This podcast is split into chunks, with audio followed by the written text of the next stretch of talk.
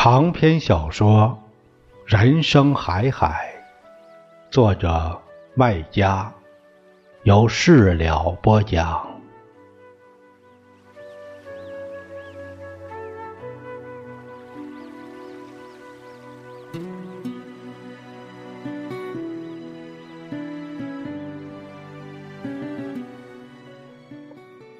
爷爷讲过，村子的一年四季。像人的一辈子，春天像少小孩子，看上去五颜六色、生龙活虎、朝气蓬勃，实际上好看不中用，开花不结果，馋死人。我春天经常饿死人呢。夏天像大小伙子，热度高，精气旺，力气日日长，也就是热气啊。蛇虫夜夜生，农忙双抢，是相当于结婚生子，手忙脚乱，累死人。秋天像精壮汉子，人到中年，成熟了。沉淀了，五谷丰登，六畜兴旺，天高云淡，不冷不热，爽死人。冬天像死老头子，寒气一团团的冒，衣服一件件添，出门缩脖子，回家守床板，闷死人。这里有些是双关语，明的一层意思，暗地里一层含义。有些含义好理解，比如夏天热度高，就是指天气热度，也指人的热情，热火朝天的生活，狗都闲不住。有些含义却不大好理解，比如夏天蛇虫夜夜生。就是指大自然的毒蛇害虫，也是指人口舌上的是是非非。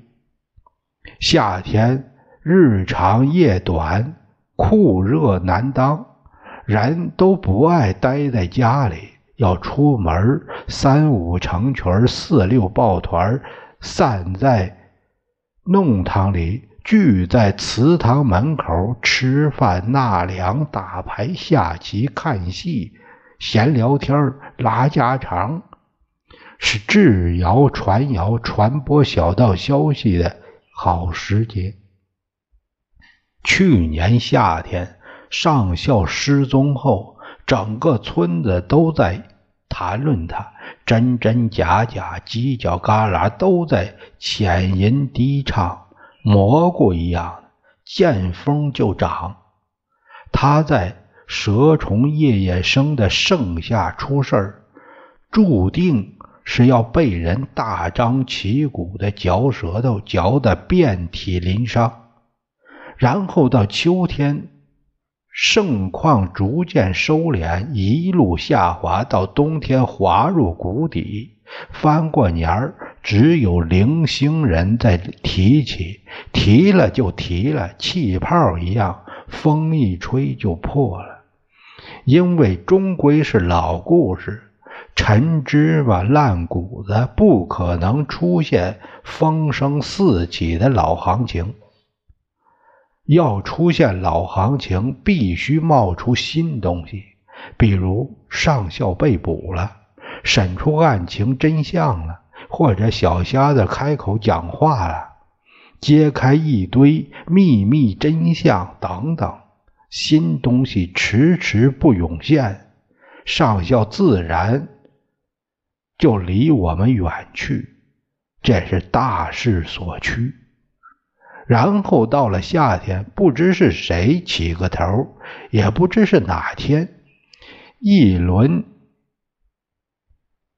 嚼上校的新行情平地拔起，势如破竹，风风火火，迅速席卷全村。这轮行情可谓骇人听闻。原来上校是个大骗子，根本不是什么可笑的太监，而是可恶的鸡奸犯。晴天霹雳，风云突变，一时间，全村人顿时兴奋起来，嘈嘈起来。一传十，十传百，干柴遇烈火一样，台风吹风沙一样，转眼间家喻户晓。我同矮脚虎是小兄弟，经常在齐阿泰的小店玩，几乎是最先听到这风声的人之一。小店祠堂一样的，也是公共场所，人来人往，七嘴八舌。许多小道消息会第一时间在这里召集，又发散开去，像集市。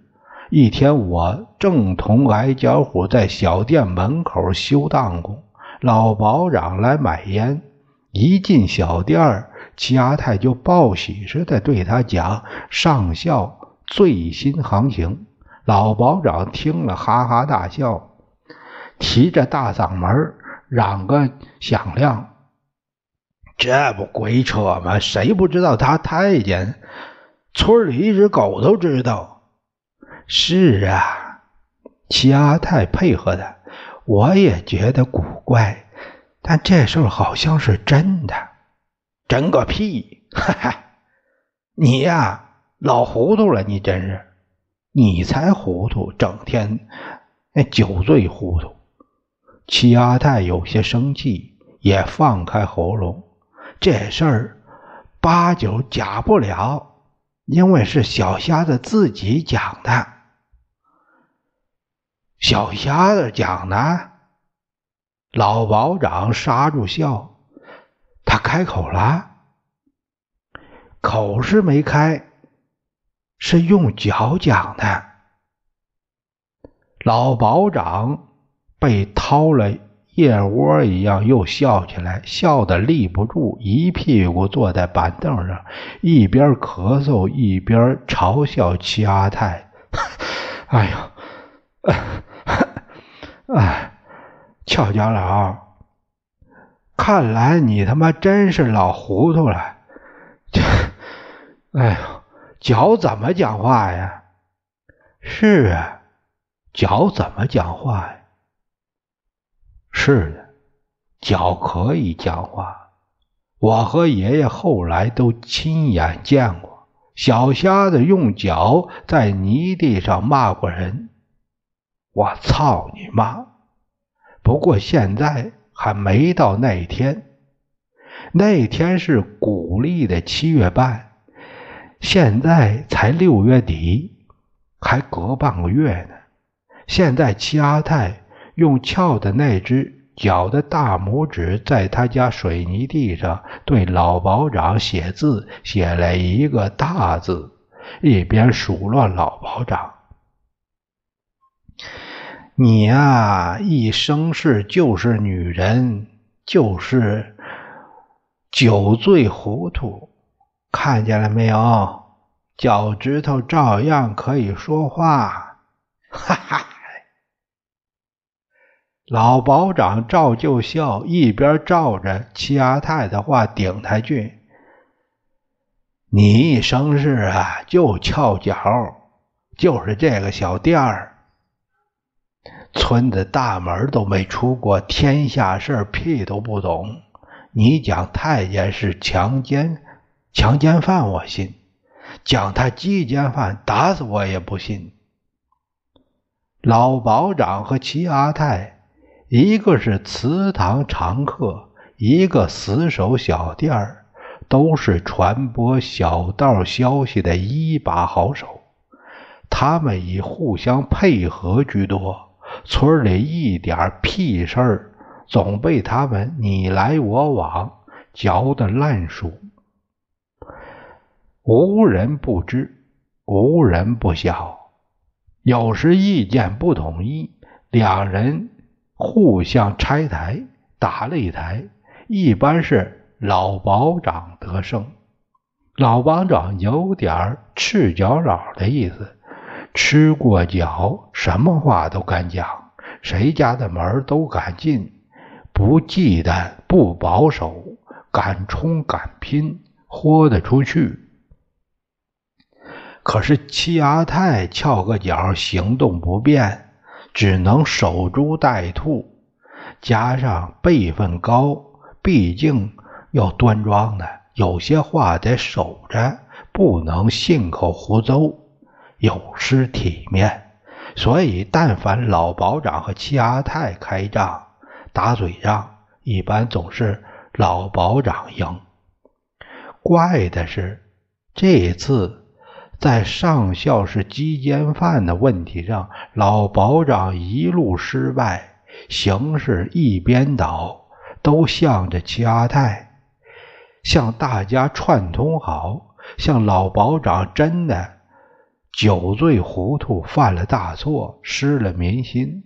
在我印象中，唯一公开坚坚定支持老保长的只有一人。就是爷爷，这也是奇怪。一般爷爷不大尊重老保长，这回也尊重到底，情愿为他做恶人当枪使，是两肋插刀的仗义和英勇，豁出去的样子。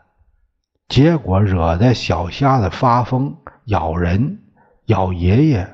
疯狗一样的，这是鼓励七月半的事儿。爷爷和小瞎子大闹一场。七月半是节日，鬼节。爷爷讲，七月半鬼一半儿，一半是活人的，一半是死人的。按照习俗，这天活人要祭祀死人，做好发糕和桂花饼，去祠堂的印堂敬拜祖宗阴人。印堂是阴曹地府和阳世人间接头的地方，接口通道，平时不大有人去的，瘆人。但这天，你又是必须去，不去就是不敬祖宗，搞不好要被恶鬼缠住，更瘆人。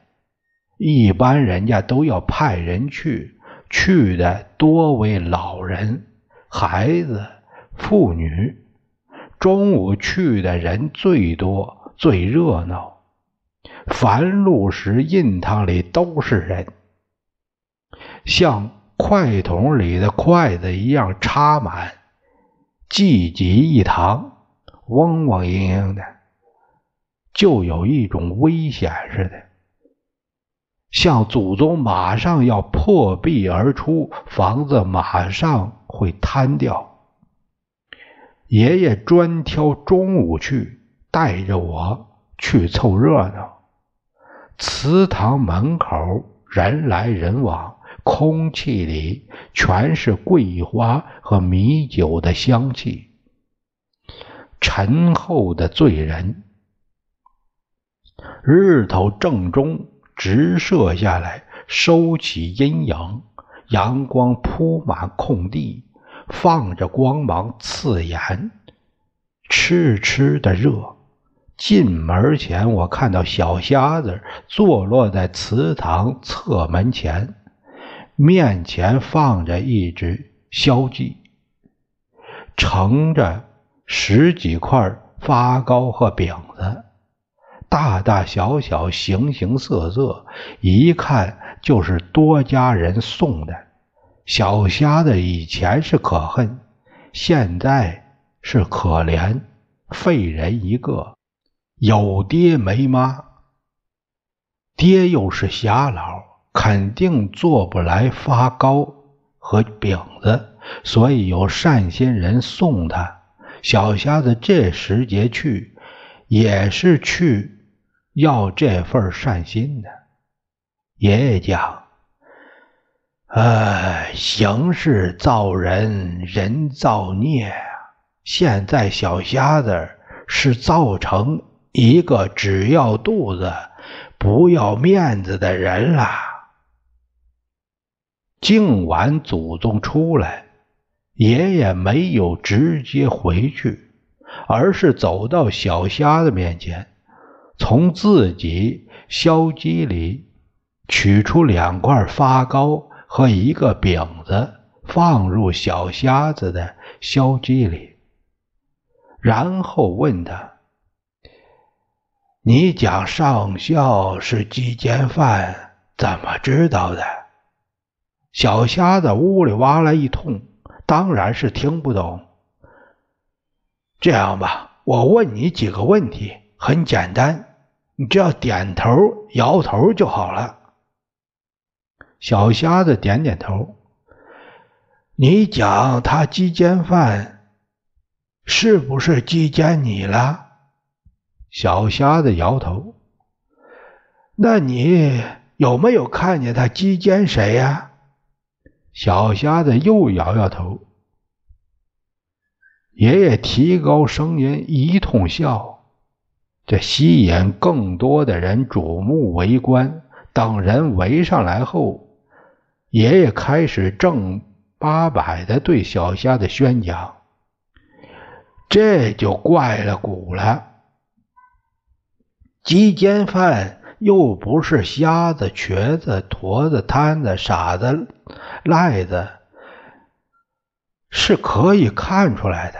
大家晓得，鸡奸犯像聋子、婊子、怂蛋子、石女子，光看是看不出来的。这是一种暗病，看不见摸不着的毛病怪病。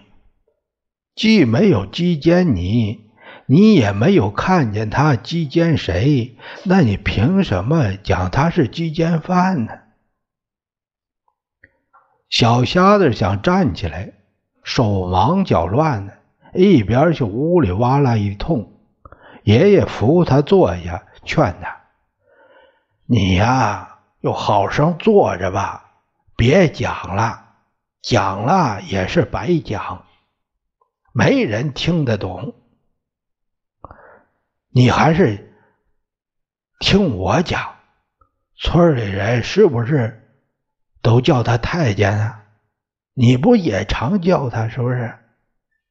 哎，是，你就点头；不是，你摇头。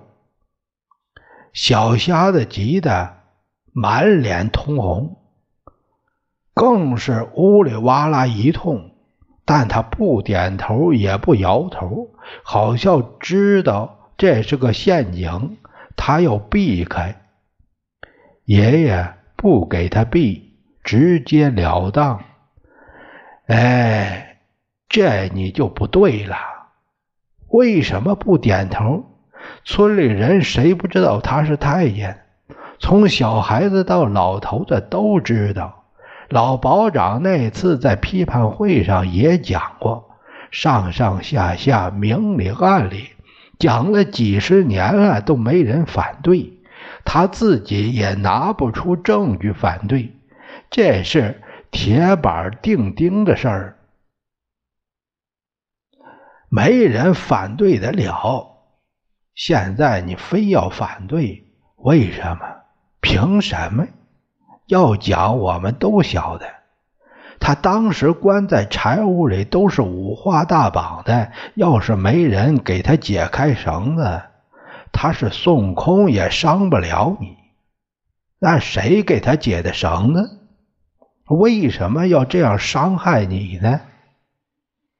害你舌头又挑筋。为什么呀？爷爷问他，又不让他答，他也答不了，独自讲到底。我分析只有一个原因啊，你是鸡奸犯，你为了鸡奸他，所以才给他解开绳子，因为你鸡奸了他，所以他才要这么整你。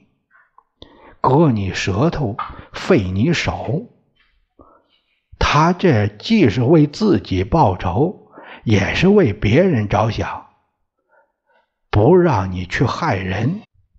大家都知道，太监最爱帮助人呢。他这么废你，就是叫你永世不能再去作践别人。幸亏他把你废了，否则不知道以后你还要作践谁呢？爷爷像打了鸡血，越讲越来劲儿，吸引所有人围上来听。小瞎子早受不了了，不断呜里哇啦的叫着嚷着，爷爷却不管，只管自己讲。口若悬河，滔滔不绝，气得小瞎子捶足顿胸，团团转，哇哇叫，口沫横飞，鼻涕直流。最后，他冲出围观人群，跳下台阶